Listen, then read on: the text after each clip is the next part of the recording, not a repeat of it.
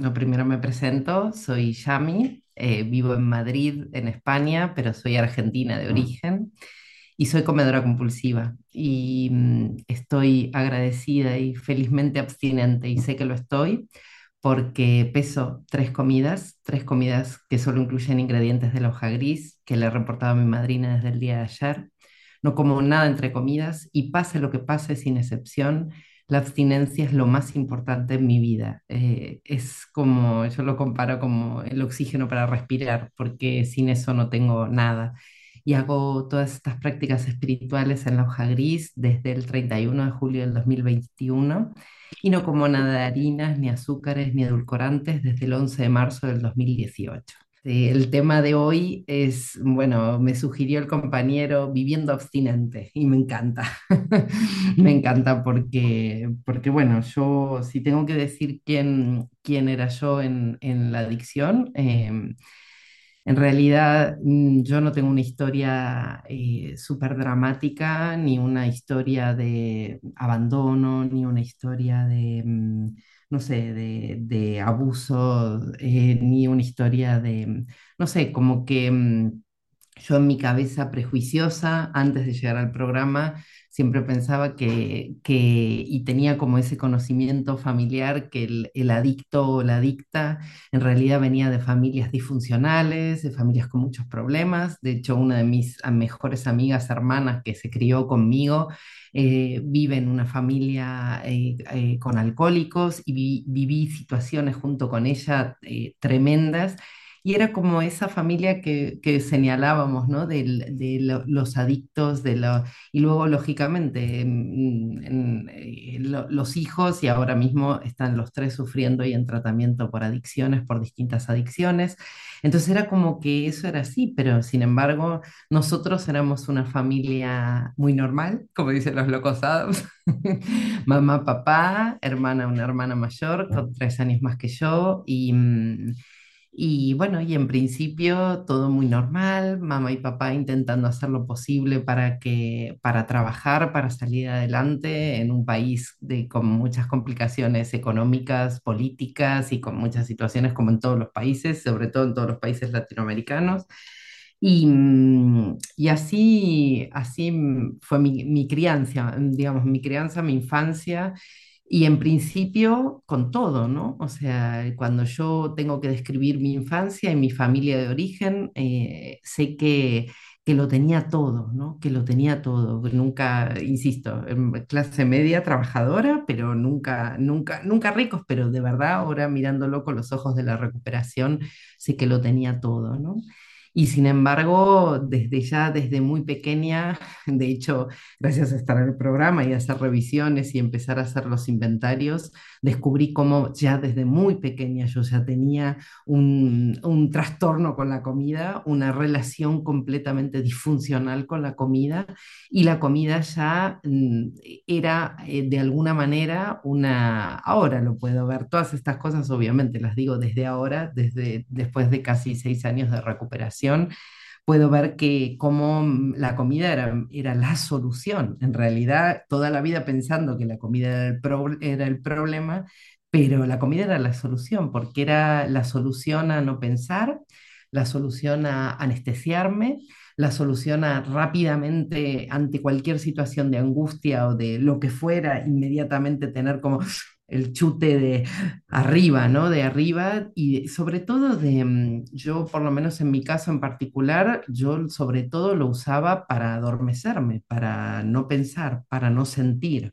Y, mm, y de hecho ya después de, de adolescente, cuando ya empezó a preocuparme la gordura, el ser gorda, el que, el ser aceptada socialmente, el que no era como, como todas las otras chicas que yo veía o como todos los modelos que veía en la tele o lo que sea, ¿no? Que cuando ya me empezó a preocupar y cuando el, tema de la gordura empezó a ser, eh, también se transforma, o sea, es como un cambio, ¿no?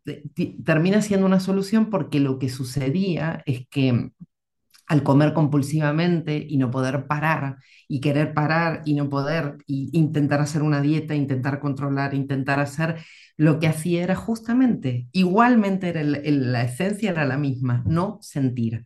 en el momento que yo entraba en obsesión, en obsesión por el peso, en obsesión por la dieta, en obsesión por la gimnasia o por lo que fuera, ya no pensaba, ya ni sabía por qué realmente qué era lo que me estaba sucediendo y la mayoría de las veces lo que me estaba sucediendo era lo que le puede suceder a cualquier persona normal, ¿no? O sea, las, las, las típicas frustraciones de crecer, de ver que mi cuerpo no era el que yo quería y, y que y de toda y que mi cuerpo empezaba por mi cuerpo, pero que en realidad mi vida y las cosas que yo quería y que me había imaginado que tenían que salir de una determinada manera salían siempre de otra.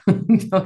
Y muchas veces salían torcidas y salían justamente, si yo me había imaginado blanco, salían negras o salían grises oscuras, o entonces, entonces ante tal frustración, ante ver que nada, no podía controlar nada, pues evidentemente lo que terminaba haciendo era obsesionándome, comiendo lo primero, tapando con comida, intentando llenar un vacío que era imposible de llenar, de hecho, mi gran síntoma en la adicción es la sensación de insatisfacción constante, o sea, insatisfecha, totalmente insatisfecha, o sea, daba exactamente igual lo que comiera, daba que igual que mi estómago estuviera a punto de reventar y que realmente me estuviera físicamente sintiendo mal, que mi cabeza me seguía diciendo más, quiero más.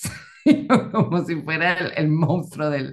Bueno, acá me dije, escuché que se podían nombrar eh, alimentos, así que sí, puedo decir el monstruo de las galletas, que quiere más y más y más y más, pues esa sensación de no poder, de que nada, nada era suficiente, ¿no? Y que... Mm, de hecho, bueno, me, voy a estar haciendo un, un para atrás para adelante, ¿no? Pero una de las últimas cosas que sucedieron en febrero del 2018, justo antes de empezar eh, y de rendirme y caer de rodillas ante, ante el programa, ante la recuperación, ante, ahora lo sé, que es ante el Poder Superior para de verdad entregarle todo y empezar a trabajar el programa honestamente y con todo, ¿no? Eh, estábamos en un, en un restaurante con mi marido y, y, mm, me vio la cara y después de que cada uno se comió una gran porción de algo, me dice, ¿tenés, seguís teniendo hambre? Y yo se suponía, yo ya estaba en ese entonces, había entrado en las salas de, de OA y ya se suponía que estaba en abstinencia, entonces había elegido en ese restaurante ingredientes abstinentes, pero solo ingredientes, no cantidades. Solamente entonces en principio estaba abstinente en ese restaurante. Y entonces él me miró y me dice, ¿querés que pidamos otra? Y le digo, bueno, venga, la comemos a medias, porque como la gran mentirosa de mi enfermedad y mi adicción es como, es eso, ¿no? Bueno, sigo, estoy abstinente, estoy abstinente, lo podemos comer a medias. Y cuando la acabamos, me volvió a mirar y me dice, ¿querés otra? Mi marido, la mayoría de ustedes no lo conocen, es un jugador de rugby, es un señor grandote y, que evidentemente yo soy la mitad de él. Y, y, y, entonces ahí, por primera vez en mi vida, lo pude, le miré a los ojos y le dije, ¿sabes lo que pasa? Que si vos me preguntás a mí ahora lo que yo quisiera, mi cabeza, ahora lo sé, mi enfermedad lo que me está diciendo es, ojalá pudiera ir a esa cocina y comerme 20, 40, 60, lo cual es mm, físicamente imposible, pero esa es mi cabeza. Entonces, ese es el tema. Yo estoy enferma mental, física y espiritualmente, y eso me lo enseñó el programa. Entonces, no es solo el tema de la comida, la comida pasó a ser siempre, como dije antes, es, era la solución a no pensar. El intentar comer y comer y comer y comer y no parar de comer o intentar restringir, que para mí es exactamente lo mismo, o sea, es la otra cara de la misma moneda. Entonces yo me la pasé toda la adolescencia intentando em, contrarrestar este comer compulsivamente porque era lo que lo único que de alguna manera ahora también entiendo que era lo que entre comillas podía controlar, era lo que estaba en, a mi alcance, era la droga que sí estaba en mi casa, en mi casa nunca hubo casi, bueno, había algo de alcohol, pero no no, no hubo drogas, no pero lo que había era comida Y de hecho había todo un juego, o, o bueno, lo sigue habiendo, ¿no? Como toda familia latinoamericana, donde todo el tiempo todo se festejaba, se celebraba, o, lo que fuera, o lo que sucediera, siempre es con la comida. Y de hecho, recuerdo también de pequeña eh, ir a las casas de mis amiguitas y mi, y mi madre siempre, por, por ser cordial y por tener un bonito gesto con la familia con la que me invitaba, siempre nos, nos llenaba de cosas para llevar a la casa de la amiguita. Y recuerdo muchísimas veces hacer el comentario de que venían a casa mis amiguitas, mis compañeritas, de, y muchas veces de ellas traía nada de comer, ni, ni se preocupaban de eso, venían porque las habíamos invitado y, no, y hasta se miraba como... Y a veces hasta algunas traían otra cosa, traían un juego para compartir. Ahora, sin embargo, en mi casa era la comida, la comida era el regalo, la comida era el gesto, la comida era la... Y luego la paradoja también de así como, como cosas salteadas, ¿no? Que luego fui recuperando desde la, desde, justamente desde el trabajo de los 12 pasos en recuperación con mi madrina, que mm, también, o sea, el tema este de, de que siempre en mi casa, en principio, se comía muy natural, todo muy sano, todo, nosotros no éramos, o sea, nosotros señalábamos a los demás que, que mal comían, que mal hacían, y en mi casa se comía todo muy sano, no se comían fritos, no se comían azúcares, no se comían, y sin embargo, los cuatro obesos, o sea, no gordos de obesidad mórbida, no, pero todos con sobrepeso, todos, en los más, los menos, depende en qué momento de la vida, pero todos con... Entonces, evidentemente, toda esta combinación y todo este cóctel de, mm, mm, o sea, yo ahora ya soy de las que, eh, y leyendo el libro grande, sé perfectamente que en realidad no tiene mucho caso estar buscando ni, ni estar pensando. Creo que todo era simplemente un caldo de cultivo maravilloso, un campo perfecto para, para una comedora compulsiva, porque realmente, o sea, era como la droga que tenía más a mano. Y, mm, y bueno, y la realidad es que me la pasé toda la adolescencia luchando porque, porque lo que quería y lo que pensaba que tenía era que toda mi, todo el- mi vida era perfecta, pero que el- con el peso, que con la gordura, que con la comida, era un tema, o sea, ¿qué, qué, qué podía hacer? Pero en realidad, de hecho, ni siquiera pensaba, acabo de nombrar la palabra comida, pero no es verdad. O sea, yo lo que pensaba era que mi problema era el peso.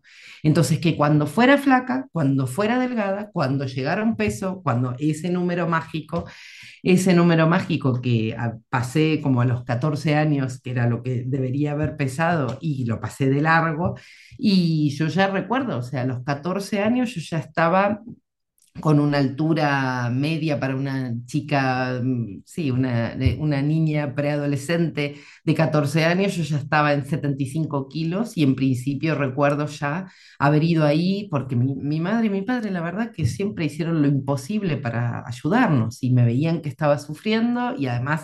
Mi mamá siempre pensando, le está pasando algo y entonces no puede ser, porque claro, ella realmente no era capaz de poder ver con honestidad lo que yo estaba comiendo. Y luego, porque además yo soy de las comedoras compulsivas, que soy una ratita fantástica de, de alacena, la ratita que se escondía continuamente, que no, porque justamente yo siempre hablo del, del, del encantamiento como si fuera el de Cenicienta, o sea, de noche, cuando no había nadie, cuando nadie me veía, cuando no, yo era la que bajaba despacito y abrir armarios, a revisar latas, a abrir la heladera o la nevera, como dicen acá, eh, y a buscar todo aquello que socialmente o a la vista de mi madre o a la vista de quien fuera no podía estar comiendo, pero poder hacerlo a escondidas. Y claro, y en esas noches, en esas in- incursiones nocturnas, siempre era, ni siquiera era elegir lo que yo quería comer. Era mirar de todo lo que había, qué cosas podía robar sin que nadie se diera cuenta.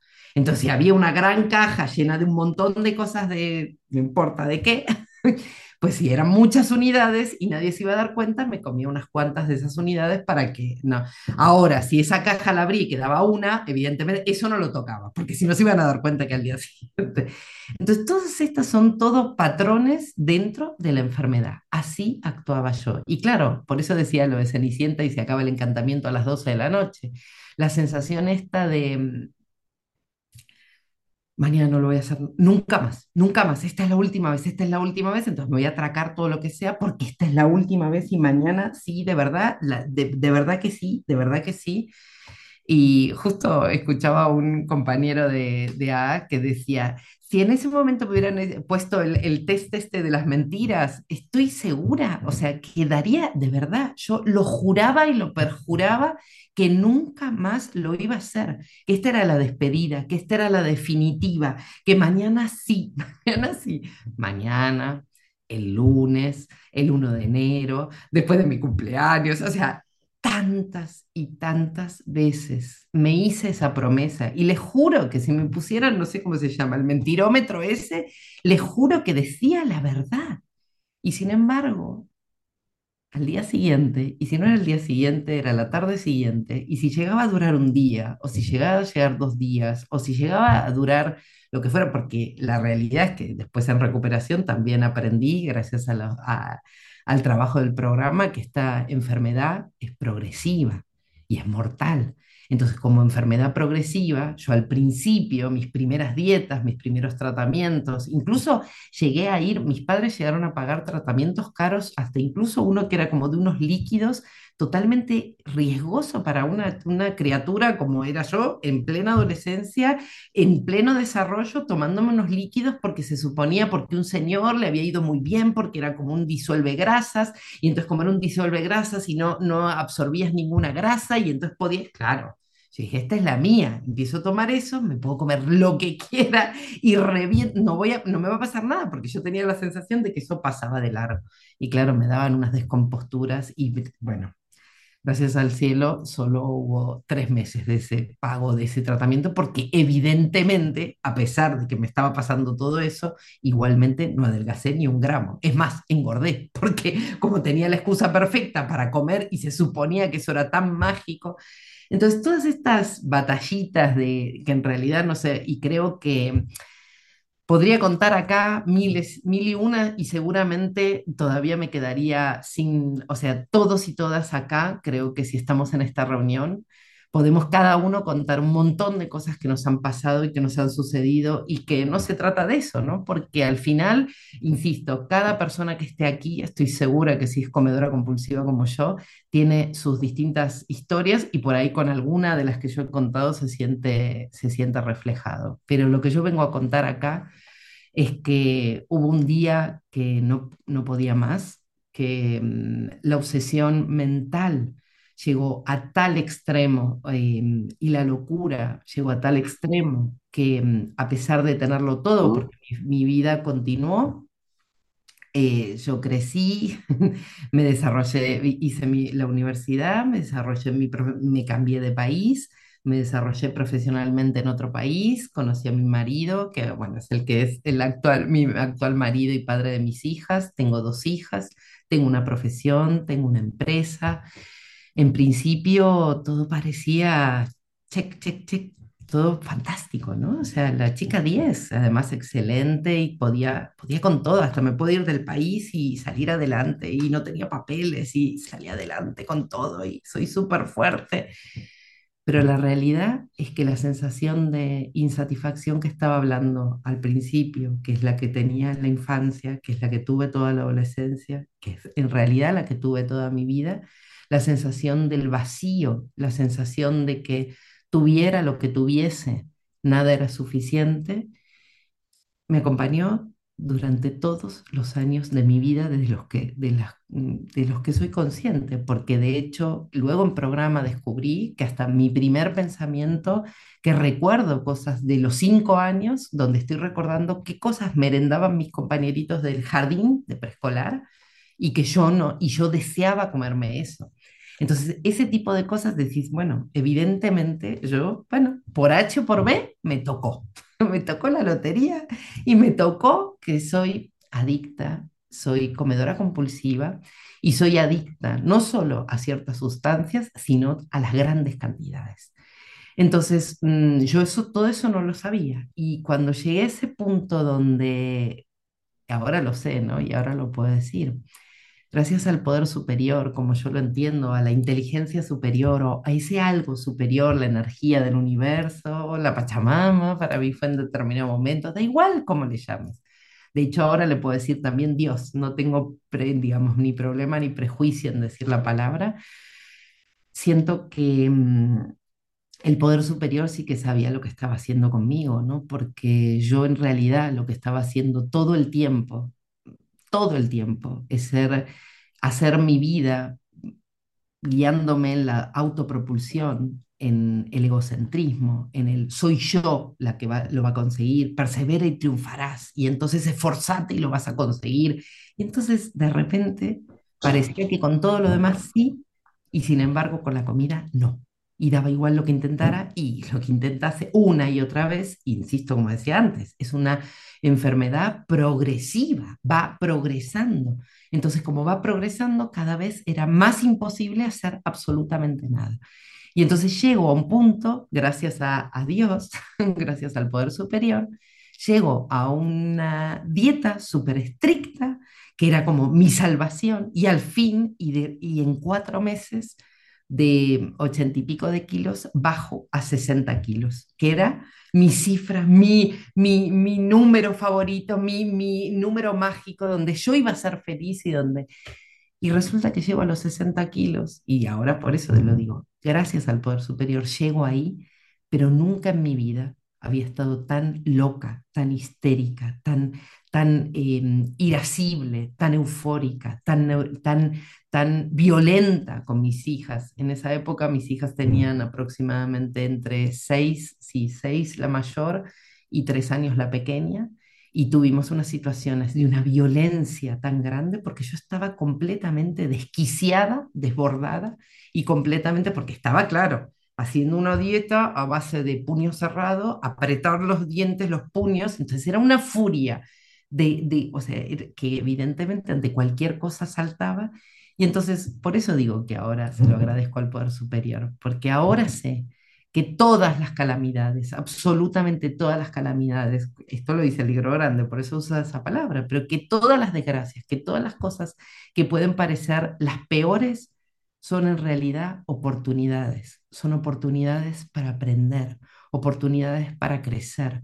Yo hasta que no llegué y vi, obviamente, además, en, ese momento esa, esa coach nutricional me dijo, bueno, y ahora puedes empezar con las harinas integrales y con los cereales integrales y Ese 60, ese número 60 no se mantuvo ni dos semanas. A las dos semanas yo ya pesaba como 6 kilos más. Y a las tres semanas, obviamente, ya dejé de llamarla porque hacíamos llamada por teléfono en ese entonces. La, dejé de llamar y empezó a subir 70, 75, 80, 85, 90, 94, 96. Dejé de pesarme. Se acabó, se acabó. Entonces, el tema es que lo vi tan claro que en realidad lo que me estaba sucediendo no era un tema de peso, que yo podía pesar 60 kilos, pero estaba completamente desquiciada, desbordada y que mi vida, y ahora uso estas, estas palabras, en ese momento no las conocía, era ingobernable, que era completamente, que no, era completamente impotente, que daba igual lo que quisiera hacer, porque además ya lo sabía, tenía la receta para llegar a los 60 kilos. ¿Por qué no lo volvés a hacer? Y daba igual, lo intentaba hacer y no me duraba ni un minuto. O sea, no me duraba ni un día, no me, duraba, no duraba, no me, no me funcionaba y era como, pero si yo ya lo sé, si ya lo hice una vez, claro, porque insisto, mi enfermedad es progresiva y es mortal y va cada vez a peor, nunca mejora.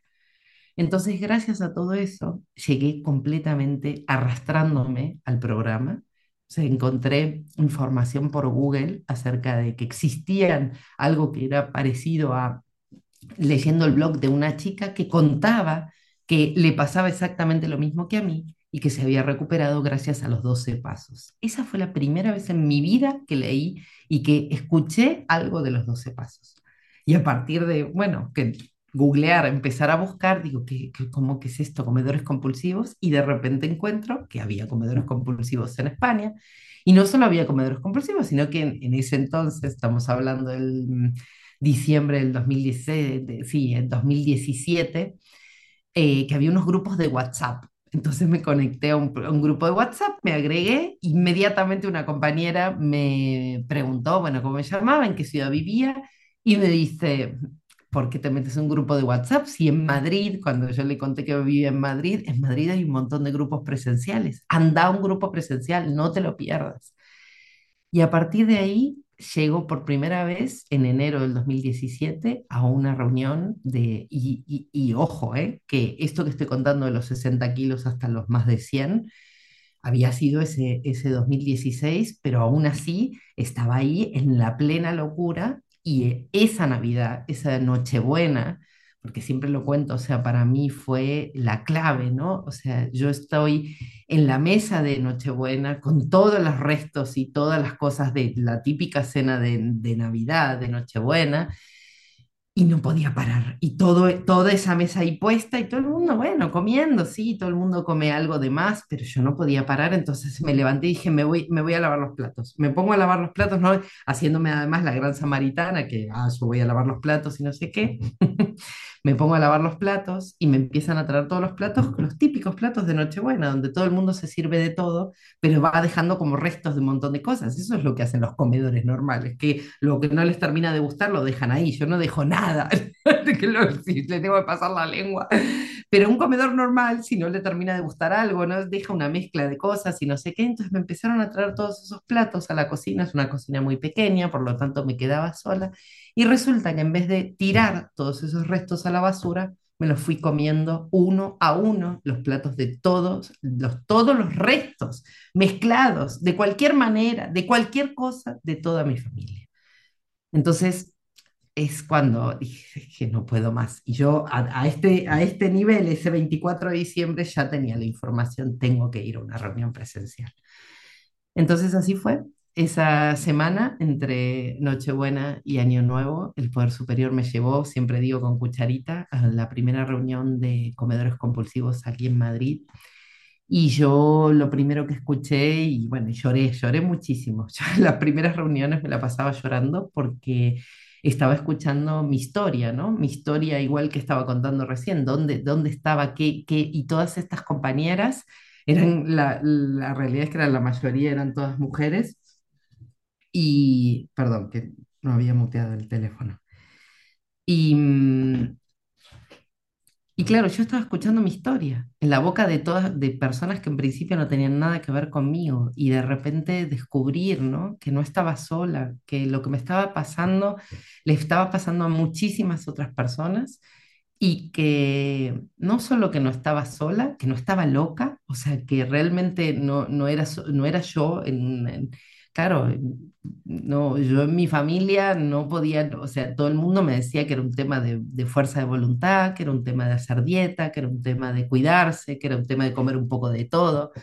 Entonces, mm, por primera vez escuché que lo que a mí me pasaba era una enfermedad que yo era una especie de adicta, una especie de alcohólica anónima, pero que en vez de que mi sustancia fuera el alcohol, era la comida, y que y empecé a entender, ¿no? que esta enfermedad tenía tres patas. Y eso es lo que creo que por primera vez eh, realmente me partió la cabeza, ¿no? Porque entender que mi enfermedad evidentemente es física, que físicamente hay unas consecuencias físicas y tengo una, y, y- tengo una, como adicta, tengo unos síntomas físicos que son la alergia, ¿no? Esta cosa del tirón de querer comer más y que cuando pruebo un bocado no puedo, uno no es suficiente y quisiera comerme todo. Entonces, eso es una respuesta física pero que luego está mi parte mental, la obsesión mental, el no poder parar de pensar que como, cómo lo como, cuándo lo como, que, que, está, que ay, ay, se dejaron esto, ay, pero nadie se lo va a comer, ay, estamos todos compartiendo, ay, pero estamos todos compartiendo, ¿cuánto comieron? Se dieron cuenta que yo comí siete y que nadie comió los demás y que, y te- ay, no, que estoy súper gorda, Ay, o sea, toda esa locura en mi cabeza, que creo que todos y todas los que estamos aquí, que somos comedores compulsivos, sabemos de lo que hablamos, esto, esta locura, esta obsesión mental, y que luego había otra tercer pata, y era la tercer pata espiritual. Y esa era la que más me era como, vengo de una familia atea, de una familia donde casi no se podía nombrar a la religión, ni a Dios, ni la palabra Dios, ni al contrario, ¿no? Nos dejaron como a libre albedrío para que, para que tanto mi hermana como yo eligiéramos qué religión queríamos hacer, si es que algún día nos queríamos hacer religiosas, pero nunca se conectó de verdad que en realidad para vivir se- es- o sea, hay una parte que es sí o sí espiritual y que tiene que ver con lo que yo entiendo ahora, con la voluntad del poder superior, que es lo que, que- que es lo que estoy in- intentando transmitir ahora, que hasta que no, de- no mm, descubrí que lo que estaba era realmente, estaba hambrienta y completamente famélica de, mm, de la nutrición experimenta- eh, eh, espiritual. En realidad, lo que no tenía era esa, o sea, creía, creía que todo tenía que ver con lo que yo tenía que generar, lo que yo iba a hacer. Entonces, claro, nada funcionaba. Hasta que no entendí que efectivamente hay algo superior a mí, que en ese momento no entendía nada, porque cuando, en cuanto llegué empezaron a hablar de los 12 pasos y del, y del y leía los 12 pasos, y no entendía nada. Pero hasta que no, no, o sea, hasta que no empecé a trabajar los 12 pasos y empecé a dar, a abrir mi mente y mi corazón, a entender que todo esto, que lo, el único o la única que me puede ayudar es esa inteligencia superior que sabe lo que es mejor para mí. Que yo, con mi buena voluntad y por más disciplinada y por más lo que sea y lo, lo más em, soy una, una mujer muy ordenada, una mujer muy, eso, autoexigente, pero da exactamente igual. Yo le tengo que entregar mi vida y mi voluntad a ese poder superior que es el que de verdad me puede ayudar y es el que de verdad me concede la posibilidad de hoy estar abstinente. Y es así, porque yo cuando lo quería hacer por mi propia, por mi propia fuerza de voluntad, como yo quería, cuando yo quería y como yo quería, nada me funcionó. Cuando saco la lista de todas las cosas que intenté para parar de comer compulsivamente, nada me funcionó. Me empezó a funcionar cuando lo primero bajé la cabeza y dije, no puedo, no puedo, no puedo, estoy completamente rendida, no puedo, no puedo sola, necesito ayuda. Entonces, rendida, ya dije, como en cucharita totalmente. Y entonces así fue cuando le pedí por favor a esa madrina, porque lo que me sucedió en OA, por lo menos donde yo estaba, que había muchísima comprensión, muchísimo mm, acompañamiento, muchas compañeras y, bueno, algún compañero, pero lo que no había era recuperación. No había recuperación, había una especie de recuperación espiritual o de recuperación de, claro, no estoy sola y sigue viniendo, pero las recaídas y recaídas y todo el tiempo era todo el tiempo y cada y recaídas y recaídas y recaídas. Y empecé a escuchar a otras compañeras que empezaban a hablar de un grupo donde había recuperación, donde había recuperación de gente con muchos años de abstinencia y que mm, hablaba de lo que dice el libro grande, ¿no? De las, mm, las promesas cumplidas y que hablaban de una recuperación en las tres áreas. Si el libro grande dice que mi enfermedad es física, mental y espiritual, la recuperación también es física, mental y espiritual. No me puedo quedar solamente con una. Entonces, ahí fue cuando me rendí por completo, le pedí a esta compañera, como dicen en el programa, si vos querés lo que el otro tiene, si vos ves a alguien, busca a alguien en programa que tenga lo que vos querés. Y mm, yo vi a esta compañera tranquila, serena, disfrutando y celebrando sus comidas, pero en, en un peso saludable. Y entonces yo dije, yo quiero eso, yo quiero la tranquilidad, quiero la paz, quiero el sentirme satisfecha, pero también quiero la recuperación física. Porque la recuperación física no porque quiera ser una Barbie ni tenga aspiraciones de, de mis, mis, lo que sea, sino porque entendí o entendía y sigo entendiendo que la recuperación, insisto, así como mi enfermedad es en las tres patas, la recuperación también lo es y lo dice el libro grande para que se cumplan las promesas, ¿no? Entonces, las promesas dicen, dejamos de pelearnos con todo y con todos, incluso con el alcohol. Entonces yo seguía en OA lidiando con el alcohol, lidiando con la comida, lidiando, porque lo que yo no sabía es que dentro de las comidas que yo creía que estaba en abstinencia, en realidad para mí no lo eran y eh, me hacían saltar la alergia y hacían que yo quisiera comer más y más y más. Y la única forma para no comerlas era otra vez apretando los dientes y apretando la mandíbula.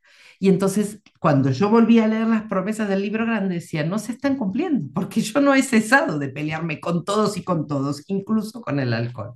Entender, ¿no? Que para mí los azúcares, o sea, cualquier tipo de azúcar, los edulcorantes, pero ¿cómo puede ser toda la vida dieta si el edulcorante, ¿cómo puede ser? Pues para mí es completamente adictivo, porque mi cerebro está tan enfermo que no distingue, no distingue. Entonces yo llegaba a tomarme tres litros de Coca-Cola cero con tal de no engordar ni una caloría. Entonces eso no es la recuperación de la que habla el libro grande, es estar feliz, alegre y libre. Entonces mi madrina lo primero que me preguntó es, ¿Cuán libre querés ser? Yo quiero ser 100% libre, porque sé que si estoy feliz, alegre y libre, puedo pasar este mensaje, puedo venir acá a contar cómo es mi vida en este momento, viviendo abstinente, cómo es mi vida. Entonces, la realidad es que a partir de ahí empezó un viaje increíble porque efectivamente Empiezo en abstinencia el 11 de marzo del 2018, comiendo tres comidas al día. Mi madrina en ese entonces me sugirió que podía medir las comidas en tazas o pesarlas. Y yo obviamente como muy vivita y coleando dije, yo la mido, yo mido, yo mido una taza, una taza. Fui, agarré el tazón más grande que encontré y empezaba a apretar y me di cuenta que también, otra vez la, la locura, otra vez. Entonces, otra vez la misma pregunta, ¿cuán libre querés ser?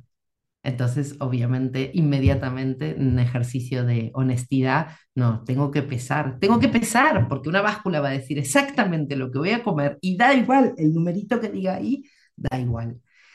Entonces, con el tiempo, con el, progreso, evidentemente, con la abstinencia, llegó mi peso saludable, es un peso saludable dicho por mi médico, no el que yo, no el, el, numerito mágico que yo quisiera, porque el numerito mágico que yo quisiera siempre es 60 y mi médica me dijo que 60 es el límite por debajo, o sea que si de ahí luego me, me pasa algo, me, me descompongo, lo que sea, entraría en desnutrición, por lo tanto me, me puso un rango, me dijo de los 60 a los 66 kilos y siempre en el medio, tú en el medio, ni para arriba ni para, ni muy extremo para arriba, ni muy pues así estoy hace, sí, cinco, un poquito menos de cinco años. Estoy en mi peso saludable. Estoy en abstinencia, estoy trabajando a diario el programa, le reporto a mi madrina todos los días, como dije al principio, mi plan de comidas, porque he entendido que soy una comedora compulsiva y que hasta mi último suspiro soy, voy a ser una comedora compulsiva y una adicta. Y soy una adicta a las cantidades y soy una adicta a querer hacerlo todo a mi manera, como yo quiero, cuando yo quiero. Y cuando yo llego a la hoja gris, me dicen que no solo tengo que reportar todos los días, sino que tengo que llamar por teléfono a mi madrina y que además, si tengo que cambiar algún ingrediente que el día anterior le pasé a mi madrina y por lo que sea, porque llegué y a la nevera y se había podrido y ahora no me alcanza y voy a pesarlo, tengo que reportar el cambio. Y era como... como yo tengo, si yo ya, la, ya sé cómo estar abstinente. Otra vez paso uno, dos, tres. No puedo sola, no puedo tomar ninguna decisión sola, porque yo estoy rendida, que soy completamente impotente ante esta enfermedad. Y como completamente impotente, lo único que puedo hacer es pedir ayuda. Y cuando yo le reporto un cambio a una compañera y le reporto una hoja verde por otra hoja verde, además esa compañera con alegría me contesta y ya estamos directamente hablando el mismo idioma. Aquí estoy recuperada y completamente entregada, entregada a la voluntad del poder superior. ¿Y cuál es la voluntad del poder superior? Yo lo entiendo como lo dije al principio, que yo esté abstinente.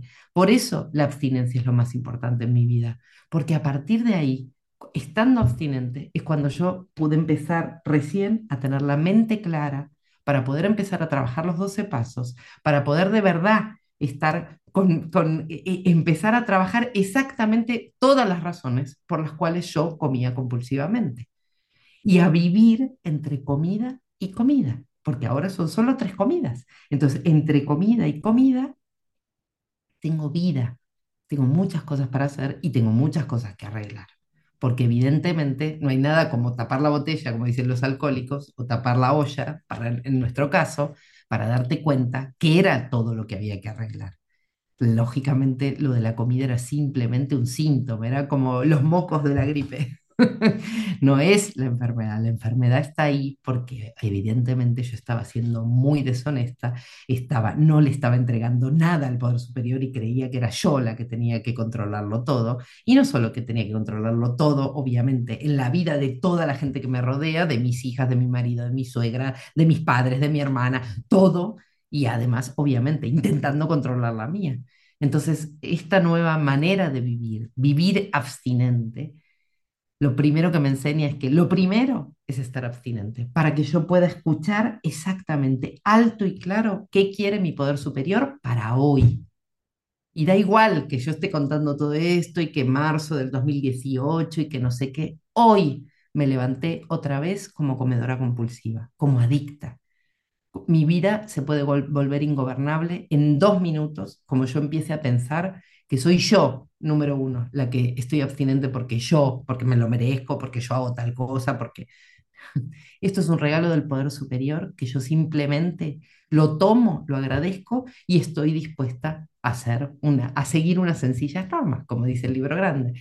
Entonces, ¿qué les puedo contar? Pues que a diario, evidentemente, hago muchas cosas. Amadrino, tengo tres ahijados, me amadrino yo, llamo todos los días a mi, a mi madrina cada mañana me arrodillo, me arrodillo literalmente, ¿eh? ruedo de la cama y me arrodillo y le pido al Poder Superior, como me dijo, siempre, si ahora ya tengo muchas oraciones, pero desde el principio mi madrina me dijo, simplemente pedirle por favor, porque no sabes ni, ni orar, así que pedirle por favor, arrodillarte y pedirle por favor por un día de abstinencia.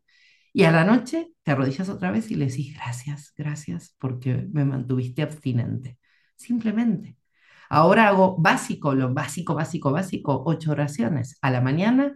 Antes de empezar a comer, le pido al Poder Superior, miro todo lo que me voy a comer, el banquete exquisito de mi comida abstinente y digo, gracias, gracias al Poder Superior. Y es más, me toco físicamente, gracias a un compañero que me pasó ese, lo que él hacía, tocarme el estómago y pedirle que sea suficiente para mi estómago, para mi corazón y para mi mente, sobre todo para mi mente porque mi mente es la que siempre me va a decir que eso no es suficiente y que un día me resulta mucho y otro día me resulta poco y otro día es mi mente siempre, la, mi mente está enferma, física, mental y espiritualmente estoy enferma.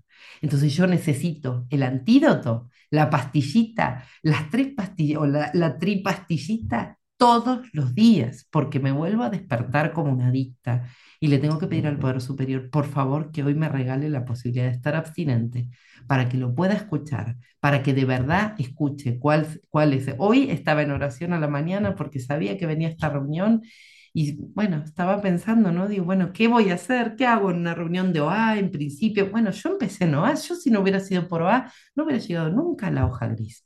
Entonces, para mi caso en particular, para la enfermedad hasta donde llegó, yo tuve que llegar, dicen muchos compañeros y compañeras veteranas que llevan más de 40, 40 años de abstinencia y dicen, la hoja gris es la última casita porque realmente, o sea, hay que reportar todos los días, hay que reportar los cambios, hay que llamar a tres compañeros todos los días. Todo me empieza a parecer demasiado, pero la realidad es que el libro grande dice, no hay medidas parciales, no half measures, no hay medidas parciales. Para una adicta como yo, para un alcohólico como el que muestra ahí.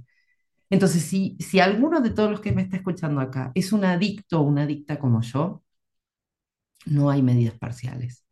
Y lo digo por experiencia, porque yo le juro que lo intenté. Intenté todo lo habido y por haber y todas esas medidas. ¿Y quién más hubiera querido que alguna de todas esas cosas hubiera funcionado? pero nada me funcionó. Todo funcionaba en un determinado lapso de tiempo, pero inmediatamente luego venía, además venía la recaída y después el efecto rebote, que lo llaman en las dietas, o sea, siempre eran 15, 20 kilos más. O sea, siempre el efecto rebote y el- sobre todo el hundimiento de la parte espiritual, claro, yo no lo sabía que me estaba muriendo. Estaba muerta en vida, era un zombie. Estaba, estoy en las fotos, pero no estaba ahí. Estaba completamente desconectada. Supongo que lo que voy a, eh, quiero decir como conclusión, que no dejen de buscar, que no dejen de buscar, porque, insisto, o sea, mi camino fue todo ese camino por todas las dietas y por todo el, admitir que la completa impotencia, y gracias a que llegué a las, a las salas de OA, descubrí que había muchas maneras de recuperarse, que había muchas formas, que había distintas maneras de amadrinarse y, y nunca paré de buscar y de, como dicen todos los lemas de, de, de los 12 pasos, ¿no? Sigue viniendo, no dejes de venir, sigue viniendo, porque hay un día que vas a escuchar a alguien que tenga lo que vos querés y vas a estar justo en ese momento que vas a decir ahora, es ahora. Eso es lo que, o sea, lo hablamos varias veces con mis ahijados, ¿no? El tema de, de cuál es ese fondo, cuál es el, dicen, no, es que no habrá sufrido lo suficiente. No, no tiene nada que ver con eso. Cada uno tiene un fondo de dolor completamente diferente. Y mm, yo tengo un, un ahijado que llegó a, a una obesidad mórbida y a no poder moverse. Y tengo otra ahijada que no- nunca sobrepasó más que unos kilos de más. Y sin embargo, lo que nos une es que el punto del, del fondo de locura, el punto ese de no puedo más, y lo único que tengo es una bifurcación, es una disyuntiva absoluta. O sea, una disyuntiva quiere decir una bifurcación, es que solamente tengo dos caminos o el amargo fin, como dice el libro grande, o el suicidio, que es lo que yo pensé, porque es lo que había decidido para liberar a mi familia de la locura de vivir con una, una comedora, una adicta como yo, o aceptar la ayuda espiritual. En esa disyuntiva me encontré. Entonces, gracias a Dios, gracias o al espíritu del universo, o de la supervivencia, o a la Pachamama, o lo que sea que hizo que, que me dijo, no te queda otra, es aceptar la ayuda espiritual. Y a partir de que acepté la ayuda espiritual, ahora no hay nada que no haga sin pedirle al poder superior, sin cerrar los ojos y decirle, por favor, hágase tu voluntad. Pedirle, consultarle. No tomo ninguna decisión sola. Una mujer empresaria y no sé qué, y tan independiente, no tomo ninguna decisión sola. No tomo ninguna decisión sola porque no me olvido de quién soy, con honestidad, con honestidad. Admito aquí ante todos ustedes, soy una adicta y soy una comedora compulsiva y me voy a morir así, pero puedo vivir en la solución. Esa es la buena noticia. La mala noticia ya lo sabemos todos. Los que son comedores compulsivos como yo lo saben. Pero la buena noticia es que hay una solución. Y bueno, y evidentemente, además de los 12 pasos, muchas veces se requiere también ayuda profesional de los nutricionistas, de psicólogos, de terapeutas, de lo, lo que sea. Pero para mí, sin los 12 pasos, yo estaría muerta. Entonces, bueno, quise venir a contar mi, mi experiencia, mi fortaleza, mi esperanza, y que solo por hoy, solo por estas 24 horas, Estoy dispuesta. Ahora mismo a mí me falta el último banquete, el tercer banquete. Y, y simplemente le pido al Poder Superior eso, que me dé la fuerza suficiente y todo lo que sea necesario para llegar abstinente hasta la próxima comida. Y cuando la acabe, agradeceré por ha- haber comido esa comida y ya está. Y si solo, eso me lo dice siempre mi madrina, siempre volvé a lo básico. Cuando me pierdo, cuando de repente me enrosco, cuando de repente hay algo que me está superando en el trabajo, en la familia, si solamente al final del día puedo decir que comí mis tres comidas abstinentes, entonces ya habrá sido un día exitoso. Porque para una comedora compulsiva como yo, para una adicta como yo, haber parado de comer compulsivamente es un milagro. Y lo digo así, ahora que parezco tan cristiana y tan... Lo digo con todas las palabras, es un milagro, porque yo no podía parar. No podía parar ni aún queriéndolo, ni aún prometiéndolo, ni aún jurándolo por mis hijas, que son lo que más amo en el mundo. Ni aún así podía parar. Y algo ha sucedido. Entonces yo solo puedo decir que es un milagro. Y por eso, bueno, estoy intentando compartirlo con ustedes en este rato. Y nada, aquí estoy para todos los que me quieran hacer las preguntas que sean. Aquí espero que le haya llegado a alguien alguna de las cosas. Y bueno, ahí tienen en mi, en mi nombre el teléfono y el contacto para, para contactar conmigo por WhatsApp o por Telegram. Gracias.